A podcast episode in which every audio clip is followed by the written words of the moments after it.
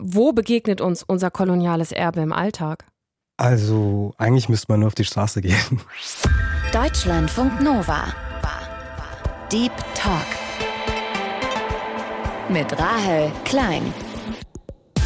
Und mein Gast ist Sindhujen Varadaraja, Autorin und politisch-Geografin. Geografin. Alles, was die Industrialisierung, der Kolonialismus, der mit der Industrialisierung verbunden ist, geschaffen hat, ist eine Art Natur, die nicht mehr Natur ist, sondern nur noch ähm, die Idee oder ja tatsächlich die Bedürfnisse der Menschen bedient.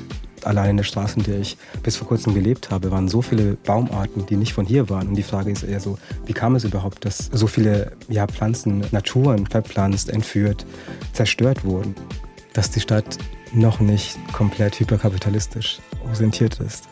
An der Art, wie die Menschen laufen. Die Kamera hat eine andere Art von Materialität geschaffen, aber auch eine andere Art von Realität. Also ich finde es ganz interessant, wie orthozentrisch tatsächlich natürlich die Geschichtsschreibung ist. Ich würde die Rolle des Menschen auf und in dieser Welt und als Teil dieser Welt überdenken. Deutschlandfunk Nova. Deep Talk. Dein Papa, ne, der hat ja sehr viel fotografiert. Mhm. Gibt es irgendwie vielleicht ein Lieblingsfoto von, von ihm, was er gemacht hat, was dir ganz besonders gut gefällt oder ganz besonders viel bedeutet? Also ich glaube, die Bilder, die er in der Heimat aufgenommen hat, das waren eher die Bilder, die mich sehr geprägt haben und auch sich sehr eingebrannt haben in meine Erinnerung. Mhm. Kannst du, hast du da ein bestimmtes vor Augen, in das du uns vielleicht mal mitnehmen kannst? Klar, also ein Bild ähm, ist so an so einem Palmenhain, in dem quasi meine Mutter und ihre zwei Schwestern stehen und die Charlie's Angels Pose quasi mhm. stellen. mhm. Weil Kamera war ja was ganz Wichtiges für deinen Papa, oder? Ja, genau. Also mein Vater hatte ähm, sehr früh die Kamera schon erworben, 1977, mhm. und hat sehr, sehr viele Bilder aufgenommen, entgegen auch so ein bisschen so dem technischen Fortschritt, der in Elam damals war. Und das hat uns so ein bisschen auch durch das Leben hindurch gezeigt. Ich bin sehr viel mit der Kamera aufgewachsen. Die Kamera war sehr präsent in meinem Leben und das erschien mir auch ziemlich normal, bis ich auf einem Panel mal saß mit anderen tamilischen Geflüchteten und dann die Frage aufkam, warum ich so viele Bilder habe. Weil das was Besonderes war, dass du so viele Bilder aus deiner oder aus der Vergangenheit auch deiner Familie, deiner Eltern hast, oder wie? Weniger die Vergangenheit meiner Eltern, sondern eher die Vergangenheit von uns im Asyl. Und das war so eine Diskrepanz, die aufgekommen ist im Vergleich zu anderen tamilischen Geflüchteten, die in so einer Bildlosigkeit, was diese Phase des Lebens angegangen ist, lebten und wir dagegen ein Übermaß an Bildern hatten, die uns auch so ein bisschen zum einen die Erinnerungen stützten, aber zum anderen eben auch äh, neue Erinnerungen gaben. Und woran lag das, dass ihr dann so viele Erinnerungen ja hattet, weil dein Papa eben diese ja, Kamera hatte und das was Besonderes war? Genau, also es war nicht unbedingt so besonders in dieser Zeit eine Kamera zu haben, aber also jetzt in Deutschland vor allem mhm. in der BRD. Aber ich glaube tatsächlich als tamilische geflüchtete Person auch eine Kamera zu haben und diese Kamera nicht hier erworben zu haben im Sinne von im Asyl erworben zu haben, sondern schon davor und diese Kamera aus dem aus der Heimat quasi ins Exil mitgebracht hat. Und mhm. das war ähm, schon sehr beträchtlich und auch sehr signifikant, glaube ich, für die Zeit. Sindhujen Varadaraja lebt als freier Wissenschaftlerin und Autorin in Berlin und hat politische Geografie studiert. Sindhujen hat außerdem mehrere Jahre für verschiedene Menschenrechtsorganisationen gearbeitet. Und wir sprechen viel über Bilder und die Kamera seines Vaters, weil Sindhujen anhand dessen seine eigene Familiengeschichte sehr gut rekonstruieren konnte und auch die Fluchtgeschichte seiner Eltern. Sindhujen ist 1985 in einem deutschen Asyllager geboren worden. Seine Eltern waren Anfang der 80er aus dem heutigen Sri Lanka geflohen, weil dort von 83 bis 2009 ein sehr blutiger Bürgerkrieg herrschte zwischen der sri lankischen Regierung, die aus buddhistischen Singalesinnen bestand, und tamilischen Separatisten, die für einen unabhängigen Tamilenstaat im Norden und Osten des Landes kämpften die vor allem hinduistisch sind. Und wenn Sindhujan von Ilam spricht, wo sein Vater aufgewachsen ist, dann ist das eine alte tamilische Bezeichnung für das Land. Im Zuge des Bürgerkrieges haben viele Tamilinnen in Deutschland Asyl gesucht, so wie Sindhujans Eltern. Und dieser Krieg, der hat auch viel mit der Kolonialisierung des Landes zu tun und wie das Land nach der Unabhängigkeit von Großbritannien aufgeteilt und welche Bevölkerungsgruppen benachteiligt wurden. Du beginnst ja dein Buch auch mit einem Foto, was Mhm. du auch beschreibst und auf das du auch im Buch immer wieder Bezug nimmst. Das hat auch dein Papa gemacht. Das zeigt drei Elefanten im Elefantenhaus im Tierpark Hellerbrunn in München Anfang der 90er Jahre. Deine Mutter ist auch noch ganz am Rand drauf, so ein bisschen abgeschnitten. Warum hat dieses Foto so eine besondere Bedeutung für dich? Also das Bild und der Moment haben sich sehr stark quasi in mein Gedächtnis auch so eingebrannt. Ähm, ich kann nicht genau sagen, was es war, aber ich glaube tatsächlich, dass mich irgendetwas berührt hatte in dem Moment und in der Begegnung selbst, die sich dann quasi durch das Bild nochmal ja, verlängert hat und länger manifestiert hat. Das heißt, ähm, ich glaube, die Erinnerung hätte ich an, dieses, an diesen Moment wahrscheinlich schon viel früher verloren, gäbe es kein Bild dazu. Hm. Und ich glaube, beim Anblick dieses Bildes ist mir sehr stark auch quasi nochmal diese Erinnerung präsent geworden und hat mich in gewisser Weise auch wieder verfolgt. Inwieweit hat das Bild mit deinem Thema auch im Buch zu tun, wo du ja auch über ja, das koloniale Erbe der, ich sag jetzt mal, weißen EuropäerInnen schreibst und dass man das überall im Alltag sieht. Inwieweit gibt es da eine Verbindung zu diesem Foto? Also insofern, dass die Technik tatsächlich eben sehr tief mit der Extrahierung einfach von Materialien, Rohstoffen, Leben verbunden ist und die Technik, die wir mittlerweile und heute auch eben quasi so alltäglich benutzen, Teil dieser Geschichte ist. Also für mich war das Bild in gewisser Weise ein Vehikel, um tatsächlich auch die Umstände zu erörtern zu erforschen, die es überhaupt ermöglicht haben, so diese Art von Verbildlichung zu schaffen und diesen Art Moment eben auch zu dokumentieren und überhaupt wertig zu machen. Warum ist die Kamera eine koloniale Erfindung? Die Kamera im Sinne von die Art, wie die Kamera quasi erfunden ist ähm, und wie sie quasi sehr früh auch eingesetzt wurde, ist tief verbunden mit der Art und Weise, wie ähm, weiße Menschen die Welt begonnen haben zu beobachten, zu dokumentieren und in eine Sinnordnung ähm, ja, zu bringen. Das heißt, ähm, das ist eigentlich eine Fortsetzung von dem, was sehr oft in anderen Formaten wie zum Beispiel Gemälden, Zeichnungen, Postkarten, Souvenirkarten, Romane, Tagebücher, Reisetagebücher und so weiter und so fort fortgeführt wurden. Die Kamera hat eine andere Art von Materialität geschaffen, aber auch eine andere Art von Realität, die viele der Bilder, die in anderer Form quasi kommuniziert wurden, verfestigt haben und in gewisser Weise von der Abstraktion in eine realistischere Abbildung gebracht haben, was natürlich eben auch das, das Ebenbild oder das, das Bild und die Sichtweise der weißen Menschen quasi besser kommuniziert hat und besser eben auch als propagandistisches Mittel ermöglicht hat. Das heißt, du sagst, dass eben mit der Fotografie, die dann aufkam und mit der Kolonialisierung anderer Länder und dann eben dem fotografischen Festhalten auch dessen, das Ganze ja verfestigt wurde und dann eben auch in den Heimatländern nicht begründet, aber dann eben auch festgeschrieben wurde, sozusagen bildlich. Also es hat eine bestimmte Art von Geschichtsschreibung geschaffen, die sich natürlich heute auch auf eine andere Art nochmal, ja, das weiterlebt, im Sinne von in, die, in der Art und Weise, wie Kolonialfotografie, vor allem eben so formelle und traditionelle Kolonialfotografie heute noch weiterlebt, ob jetzt in Museen, Institutionen, aber eben auch auf anderen Plattformen wie Instagram, TikTok, wo eben immer wieder zu beobachten ist, wie ehemalige Fotografien, die aus der Ethnographie, Anthropologie und Kolonialethnographie und Kolonialanthropologie stammen, wie sie ähm, neu verwendet werden, neu interpretiert werden, ein, ein Nachleben haben, das nicht antizipiert hat, war, aber tatsächlich heute noch ja von Bedeutung ist.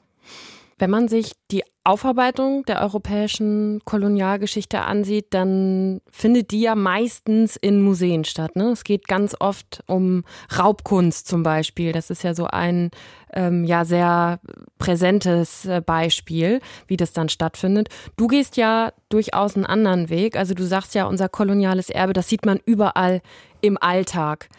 Kannst du uns da mal mit reinnehmen? Wo begegnet uns unser koloniales Erbe im Alltag? Also eigentlich müsste man nur auf die Straße gehen und tatsächlich die Straße selbst betrachten, ob jetzt äh, von der Bepflanzung, von den Materialien des, der Straße selbst, der Gebäude, der Techniken, die dahinter stecken, hinter dem Bau der Gebäude. Also man sieht tatsächlich in sehr, sehr vielen ähm, ja, alltäglichen Räumen die Machenschaften die die heutige Welt erst geschaffen haben. Das heißt, die Extrahierung von Rohstoffen, sogenannten Rohstoffen, aber eben auch die Bepflanzung von der Natur. Also allein in der Straße, in der ich bis vor kurzem gelebt habe, waren so viele Baumarten, die nicht von hier waren. Und die Frage ist eher so, wie kam es überhaupt, dass so, so viele ja, Pflanzen, Naturen verpflanzt, entführt, zerstört wurden? Und ich glaube, heutzutage ist es ja oft so, dass wir ähm, diese Arten von Diskussionen bezüglich kolonialer Erben sehr, sehr institutionell eben auch führen. Das heißt, immer wieder auf Museen und andere Universitäten und andere ja, formelle Institutionen zurückgehen, ohne uns tatsächlich eben damit zu beschäftigen, wie tiefgreifend die Einschnitte waren, dass es quasi heute die heutige Welt erst möglich war durch diese Art der Verbrechen tatsächlich. Du hast jetzt gerade schon Bäume oder Pflanzen angesprochen. Du hast ja auch einen wirklichen Fokus auf diesem Thema Natur und sagst auch, ja, man muss wirklich nur in die Natur schauen, um koloniale Gewalt oder auch die Ergebnisse von eben dem Imperialismus der EuropäerInnen zu sehen. Inwiefern siehst du das in der Natur, jetzt mal abgesehen von, von der Straße und den, den Pflanzen, die du dort siehst und die vielleicht nicht ja, aus Europa ursprünglich stammen?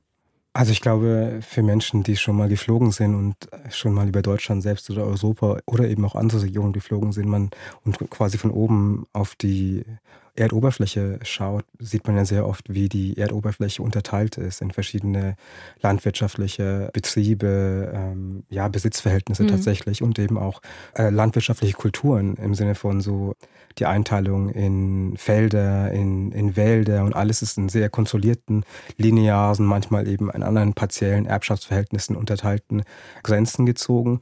Aber gleichzeitig, man merkt tatsächlich, dass es nichts mehr gibt, das unberührt ist und nichts mehr, das vom Menschen nicht betroffen und unterworfen ist. Das heißt, es gibt heute nur künstliche Formen, also mehrheitlich fast nur künstliche Formen der Natur, also Ideen einer Natur und Ruinen einer Natur, die vor allem von Menschen gezüchtet wurden und in ein Nutzverhältnis gebracht wurden. Das heißt, es gibt heute Wälder, die keine tatsächlichen natürlichen Wälder mehr sind, weil es alles meistens nur noch Monokulturwälder sind. Genauso eben auch wie die Felder bestellt werden auf und quasi genutzt werden im Sinne des Menschen. Das heißt, alles, was, was die Industrialisierung, der Kolonialismus, der mit der Industrialisierung verbunden ist, geschaffen hat, ist eine Art Natur, die nicht mehr Natur ist, sondern nur noch ähm, die Idee oder ja tatsächlich die Bedürfnisse der Menschen bedient.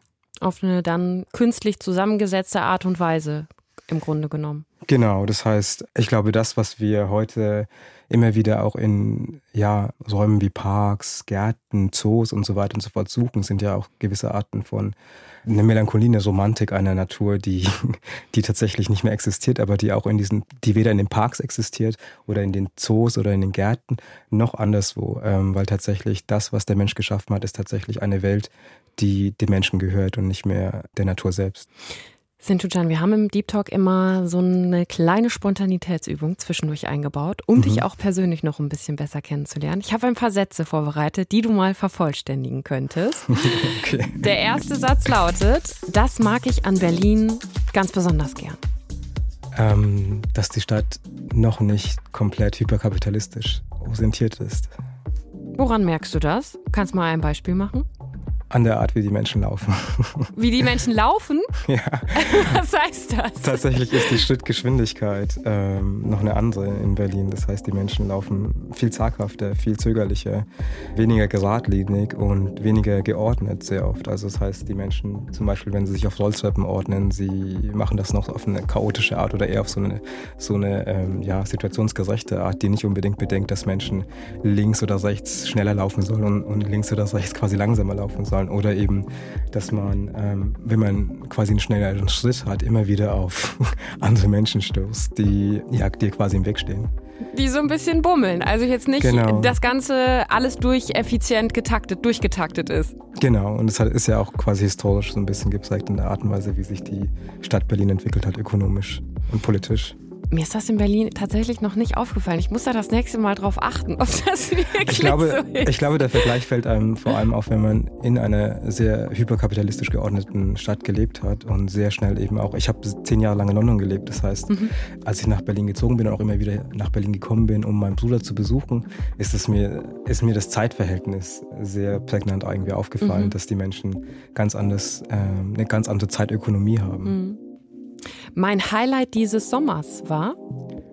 Gute Frage. also ich muss ehrlich sagen, ich bin umgezogen, ja. Mhm. Ähm, innerhalb von Berlin. Innerhalb von Berlin, genau. Mhm. Also ich bin nach fünf Jahren habe ich die Wohnung gewechselt und ich lebe zum ersten Mal alleine. Okay, das kann auf jeden Fall ein Highlight sein. Das ist auf jeden Fall ein Highlight, vor allem mit einem Balkon. Darauf freue ich mich im Herbst. Ähm, ich glaube, so ein bisschen sich zurückzuziehen, einfach auf dem Sofa zu chillen, in ja, so Chillklamotten zu sitzen und sich nicht darum kümmern zu müssen, rausgehen zu müssen. Hm.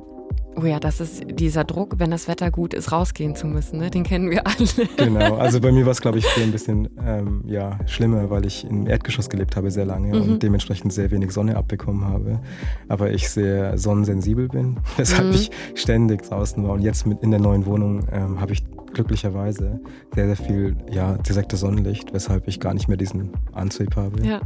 Das macht eine politischer Geografin.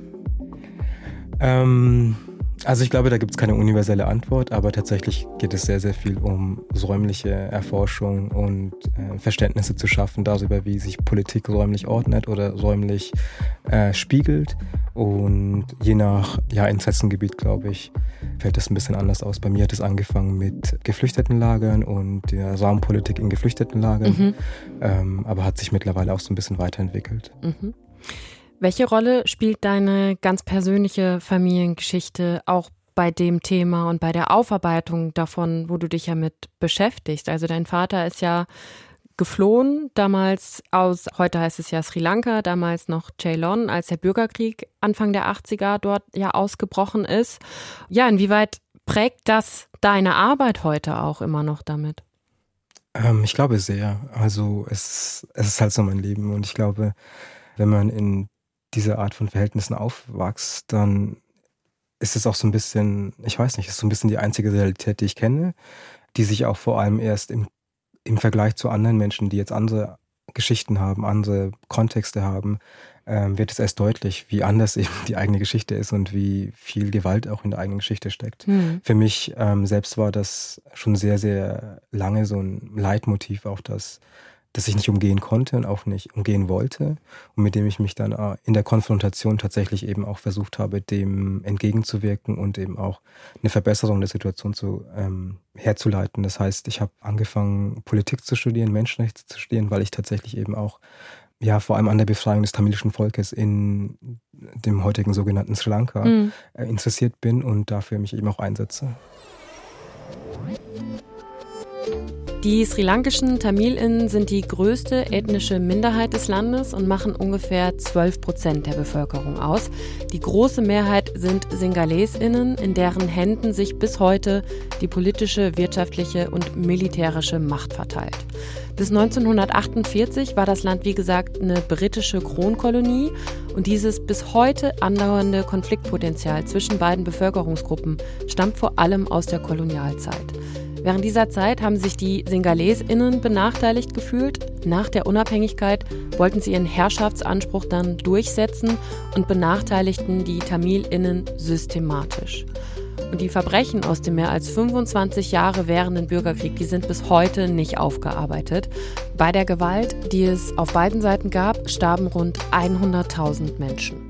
Du hast zuletzt den Tod der Queen ne, auf Twitter auch viel kommentiert im Sinne von, du hast viele Sachen retweetet oder auch Posts von ja, Menschen, die auch die ganze Rezeption dieses Todes jetzt sehr kritisch gesehen haben.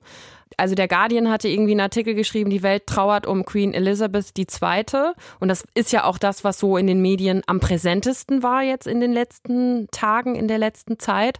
Und du hast dann aber gefragt, von welcher Welt redet ihr? Die, die Welt, die ich kenne und deren Teil ich bin, feiert ihren Tod. Was meinst du damit? Also ich finde es ganz interessant, wie, und es kommt ja auch sehr oft in dem Buch vor, wie orthozentrisch tatsächlich natürlich die Geschichtsschreibung ist, aber wie eben auch Konzepte von die Welt, die Menschheit, die der Mensch eben auch sich auf komplett auf europäische Sensibilitäten und Empfindlichkeiten reduziert. Das heißt, die Wahrnehmungen und die Empfindungen und ähm, Analysen, die wir erstellen als Nicht-EuropäerInnen zum Beispiel, dass äh, die gar nicht so überhaupt äh, sich in diesen Konzepten wiederfinden, noch überhaupt den Anspruch haben dürfen und auch eben sich so artikulieren dürfen, um, um, sich selbst als eine Art von Welt darzustellen. Ich fand in der Sache, also zum einen wurde der Tweet von Guardian dann eben auch danach gelöscht. Mhm. Ich glaube, sie Ist haben, das so, ja? Ja, ja, tatsächlich. Okay. Ja. Ähm, das fand ich auch ganz interessant, mhm. weil sie wahrscheinlich als eher linksliberales Blatt haben sie wahrscheinlich dann eben auch die eigene Phrasierung dann eben kritisch mhm. erstmal ähm, verstanden, nach der ganzen Kritik, die sie online bekommen haben, unter anderem von mir. Aber ich glaube, in dieser, vor allem in diesem Moment, ich fand es sehr schnell eben auch sehr langweilig, aber also diese ganzen äh, Tweet-Serien, deren Teil ich ja auch war. Aber tatsächlich glaube ich eben, dass in diesem Moment eben auch sehr gut sichtlich oder äh, sicht, äh, sichtbar wurde, in wie vielen Teilen und wie vielen Bevölkerungen der Welt dieser Schmerz weiterlebt. Also die Tweets und Posts und Kommentare kamen ja wirklich aus allen Ecken der Welt, inklusive von Menschen, die in Europa mittlerweile leben, wie mir jetzt zum Beispiel um quasi zu verdeutlichen, wie vielschichtig und wie eben auch überdimensional, regional und äh, global tatsächlich diese Art von Trauma tatsächlich ist und wie viel Wut, Schmerz und eben auch, ja, einfach Widerstand immer noch existiert und wie, ja, wie divers er sich eben auch artikuliert. Und ich glaube, das war in diesem Moment sehr wichtig, eben zu erkennen, dass es nicht nur aus einer Region kam oder aus einem, aus einer Generation oder aus, äh, durch ein Medium, sondern tatsächlich über dimensional, überregional, über, also medienübergreifend die Kritik eben kam. Und ich glaube, das war etwas, was weder jetzt in den meisten Mainstream-europäischen Medien mhm. reflektiert wurde, noch gespiegelt wurde. Aber dementsprechend hat es ja wieder mal bewiesen eben auch, dass soziale Medien, also trotz aller Kritik, eben auch ihre Wichtigkeit haben, weil sie tatsächlich alternative Narrative und eben auch äh, Etablierungen von Geschichten eben auch erlauben. Das heißt, da war einfach eine ganz klare oder ist eine ganz klare Diskrepanz zwischen wir mit dem eurozentrischen Blick, die dann oder ein Guardian, der dann schreibt, ja, die Welt trauert um hm. eine Monarchin, um Queen Elizabeth II. Und dann ist da aber ja eine ganz andere Welt, die dieses koloniale Erbe, die Gewalt, dass das ja unglaublich viel Schaden und Gewalt angerichtet hat und dass das deswegen ein ganz anderer Blick auch auf die Queen ist und ihr Erbe. Total. Also ich glaube, tatsächlich ist es ja so, dass die ähm, Kolonialisierung so weit geschritten ist, dass ja sogar ja Nationen, die schon seit Jahrzehnten mittlerweile ähm, in Anführungsstrichen unabhängig sind, auch die Queen betrauern. Also das muss man auch nochmal mhm. betonen, mhm. dass tatsächlich die Welt, die geschaffen wurde, eben ja so verquer ist und so ähm, ja ich würde sagen, traumatisiert tatsächlich, dass eben selbst Gewaltregime wie die britische Monarchie heute immer noch romantisiert äh, werden und dass selbst die Unterworfenen sich dieser Art Geschichtsschreibung unterwerfen, immer noch, obwohl sie sich als sogenannte unabhängige Menschen verstehen. Also es gibt sehr, sehr viele Trauertage, die erklärt wurden in Staaten, die von den Briten kolonialisiert mhm. wurden oder eben auch in Staaten, die nicht von den Britinnen kolonialisiert mhm. wurden. Und ich glaube, das ist tatsächlich das Perfide an diesem ganzen System, in dem eine bestimmte Art von Geschichtsschreibung vor allem von Nationalstaaten eben auch aufrechterhalten wird. Das heißt eben auch von den ehemaligen kolonialisierten ähm, Regionen, die sich heute in Staatsgebilden im Ebenbild von Europa wiedergefunden haben, aber was nicht unbedingt eins zu eins das gleiche ist wie jetzt die Bevölkerung selbst, wie sich die Bevölkerung, die kritischen Bevölkerung vor allem Teile sich eben auch artikulieren. Und ich glaube, da muss man nochmal unterscheiden zwischen dem, was Staatsmenschen, Staatspersonen tatsächlich artikulieren, weil ich glaube, da wird man tatsächlich einen Konsens sehen, dass ähm, selbst aus der aus dem sogenannten globalen Süden sehr sehr viele Kondolenzschreiben wahrscheinlich sich eingefunden mhm. haben in London, aber das nicht unbedingt ähm, das Gleiche ist wie jetzt zum Beispiel die Kritik, die wir ähm, von Menschen sehen, die sich nicht an Staaten orientieren, die sich nicht durch Staatsrhetorik definieren lassen. Mhm. Ist aber trotzdem, also die Queen oder der King jetzt eben das britische Königshaus immer noch ein Symbol dafür, dass der Kolonialismus, kolonialistische Strukturen bis heute reichen? Ja, aber ich glaube, äh, also das auch, ja. Aber ich finde, der Kapitalismus ist tatsächlich das, was ja viel, ich weiß nicht, viel direkter und unmittelbarer mhm. tatsächlich eben uns immer wieder daran erinnern soll, dass die Welt in der wir heute leben, die Welt ist, die entstanden ist durch diese Eingriffe, durch diese Art von Gewalt und dass der Kapitalismus und die sogenannte Globalisierung tatsächlich genau ähm, immer wieder uns zurückkommen lässt und zurückwirft auf diese Geschichte. Warum fällt uns EuropäerInnen, und ich sage jetzt einfach mal uns, weil ich, ja, ich bin deutsch, bin in, in Deutschland geboren, aufgewachsen, Warum fällt uns das immer noch so schwer, uns mit dem kolonialen Erbe auseinanderzusetzen? Ich habe dieses Gefühl ja trotzdem immer noch. Also man hat das Gefühl, auch in der Schule, wenn ich mir das nur anschaue, wir haben fast gar nichts zum Thema Kolonialismus gemacht. Wir haben immer NS-Geschichte gemacht, NS-Aufarbeitung, was ja auch natürlich wichtig ist, aber ja, Kolonialisierung, koloniales Erbe und die Aufarbeitung, das war für mich auch in der Schule nie präsent. Also ich glaube, in Deutschland hat man nochmal den spezifischen Fall, dass ja Deutschland schon nach dem sogenannten Ersten Weltkrieg die formellen Kolonien verloren hat und diese quasi zu den Kolonien von anderen Europäern wurden. Ähm, hm. Das heißt vor allem von Britinnen, Französinnen und so weiter und so fort. Ähm, weshalb es dadurch eben auch einen historischen Cut gab, den Italien ähnlich erlebt hatte ähm, und das Osmanische Reich auch in gewisser Weise.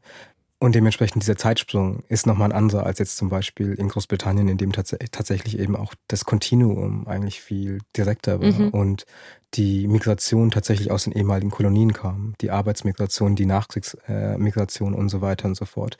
Weshalb die Menschen, die dort sind, eben auch tatsächlich die Menschen sind, die aus den Ländern kommen, die die Briten selbst als letztes kolonialisiert hatten.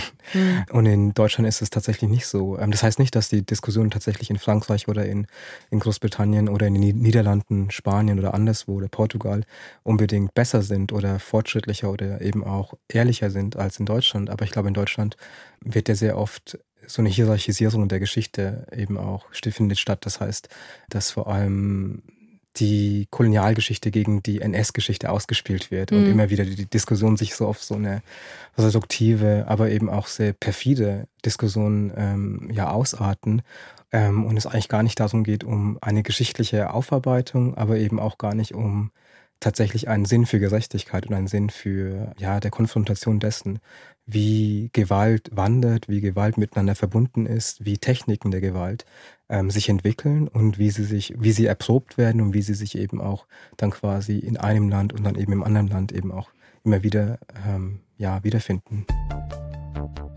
Und mehr Gedanken von Sindogen zu der Frage, wie sich der Kolonialismus in die Gegenwart und in unseren Alltag eingeschrieben hat und auch mehr zu Sindogens persönlicher Familiengeschichte könnt ihr in seinem Buch nachlesen. Das heißt An alle Orte, die hinter uns liegen und erscheint am 26. September 22 bei Hansa Blau.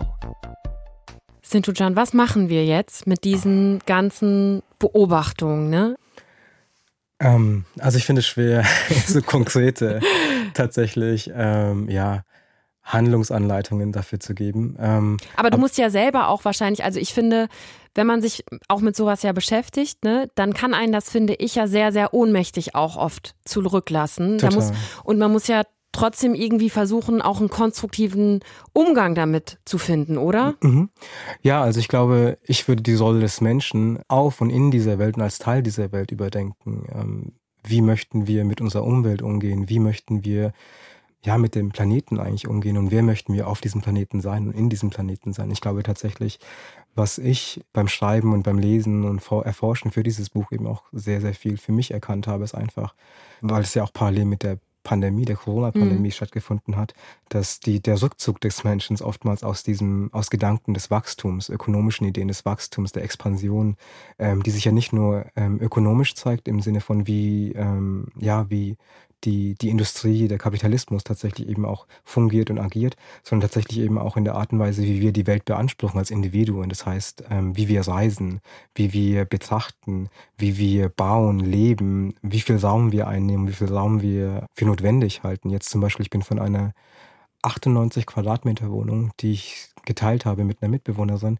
auf, in eine 47 Quadratmeter Wohnung gezogen, in der ich alleine lebe. Und jedes Mal, wenn ähm, Freundinnen mich zum ersten Mal besuchen, äh, kommt bei mir so intuitiv ähm, eine Entschuldigung dafür, dass es so klein ist. Mhm. Und gleichzeitig korrigiere ich mich jedes Mal und frage mich immer wieder so und sage auch, auch, so oft so, eigentlich ist das mehr als genug und das ist sogar mehr als genug für mhm. einen einzigen Körper Mensch, eines Menschen. Mhm.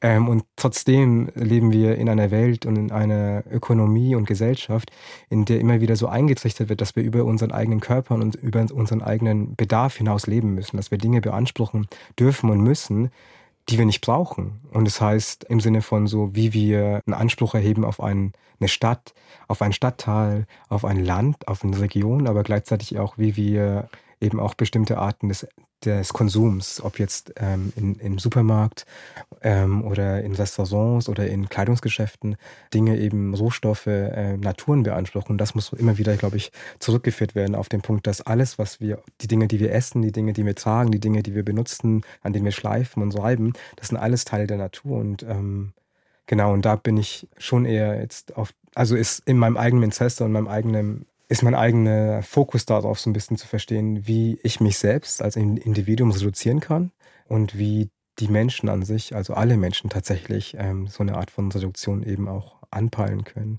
Aber gleichzeitig muss halt auch gesagt werden, dass die Zerstörung, die der Welt angetan wurde, die wurde nicht von allen Menschen dieser Welt angetan. Das Anthropozän ist nicht ein Anthropozän, das alle Menschen tatsächlich betrifft. Das sind wirklich die europäischen Menschen, die in den letzten 300, 400 Jahren des Hochkapitalismus, Frühkapitalismus und der Hochindustrialisierung quasi die Welt Zerstörung geschaffen haben, mit der wir heute konfrontiert sind. Ich glaube, da muss man nochmal eben auch äh, die Referenzen und Relevanzen nochmal klarstellen. Nicht zu sagen, dass wir als Menschen alle gleich verantwortlich sind, aber letzt letztendlich leben wir heute alle in der gleichen Welt, auf diesem gleichen Planeten, in einer bestimmten Ökonomie und Ökologie, die uns alle betrifft. Und das heißt, das Interesse daran, die Art, wie wir die Welt zerstört haben, ähm, zu beenden, sollte eigentlich unser aller sein. Hat sich das bisher jetzt dann auch schon auf, weiß ich nicht, ganz konkret deinen Konsum ausgewirkt, dass du sagst, du, du konsumierst jetzt beispielsweise anders mit diesem Bewusstsein im Hintergrund? Ähm, ja, ich glaube, also ich glaube tatsächlich sehe ich schon ähm, ein, wie sagt man, ich, also ich finde schon Symptomkritik ähm, wichtig, aber gleichzeitig ist es, glaube ich, die strukturelle Kritik viel, viel wichtiger, dass man ähm, dass sich klar im Kleinen eben auch Dinge verändern in der Art und Weise, wie ich konsumiere mhm. und es auch mhm. kommuniziere. Ich glaube, da liegt es so ein bisschen auch daran an der Kommunikation, wie man das weiterzeigt und eben auch andere Menschen damit beeinflussen kann. Aber tatsächlich liegt das, ist das Problem viel tiefgreifender. Also das ist nicht das Individuum, das jetzt quasi mit einem, mit einem niedrigeren Carbon Footprint zum Beispiel die Welt verbessern wird. Ich glaube, dafür sind wir, sind die, die Realitäten eigentlich schon viel zu sehr verschoben, dass jetzt ein einziges Individuum das jetzt verändern kann oder zehn Individuen das verändern können. Ich glaube, da muss man viel mehr eben auch an die ähm, Ökonomien greifen und tatsächlich die Großkapitalistinnen mehr ins Zentrum rücken und eben auch die Staatsregierungen, die das ja fördern. Und ich glaube, da muss man tatsächlich realistisch sein. Und ich glaube, viel von dem, was, was man ja heute sieht als CSR, Corporate Social Responsibility, verläuft ja genau in diesem Spektrum, dass eben Individuen verantwortlich gemacht werden für die Art die Welt, die wir erben. Das heißt zum Beispiel, wenn Volvic oder andere Firmen, die sagen, mit dieser einen Flasche kannst du einen Brunnen bauen oder kannst du äh, einen Baum pflanzen, ist es ja genau dieses verquere hm. und verzerrte äh, Wiedergeben und Antworten auf die Zerstörung, die nicht unbedingt das Individuum selbst lösen kann. Und, und da muss man tatsächlich eben, glaube ich, ähm, nicht nur realistisch, sondern eben auch gerecht ähm, diese Frage eben auch in den Raum stellen und nicht unbedingt sich zerfressen an dem Verhalten mhm. eines einzelnen, einzelnen alltäglichen Menschen, die dir jetzt nicht unbedingt das Kapital haben, um nachhaltig die Welt zu zerstören oder eben zu bessern. Sagt Sindhujan Varadaraja im Deep Talk auf Deutschlandfunk Nova. Sindhujan, ich danke dir ganz herzlich für deine Zeit. Vielen Dank dir. Das war der Deep Talk für diese Woche. Ich bin Rahel Klein, sagt ciao, passt gut auf euch auf, bis bald. Deutschlandfunk Nova. Deep Talk. Jeden Mittwoch neu. Auf deutschlandfunknova.de und überall, wo es Podcasts gibt. Deine Podcasts.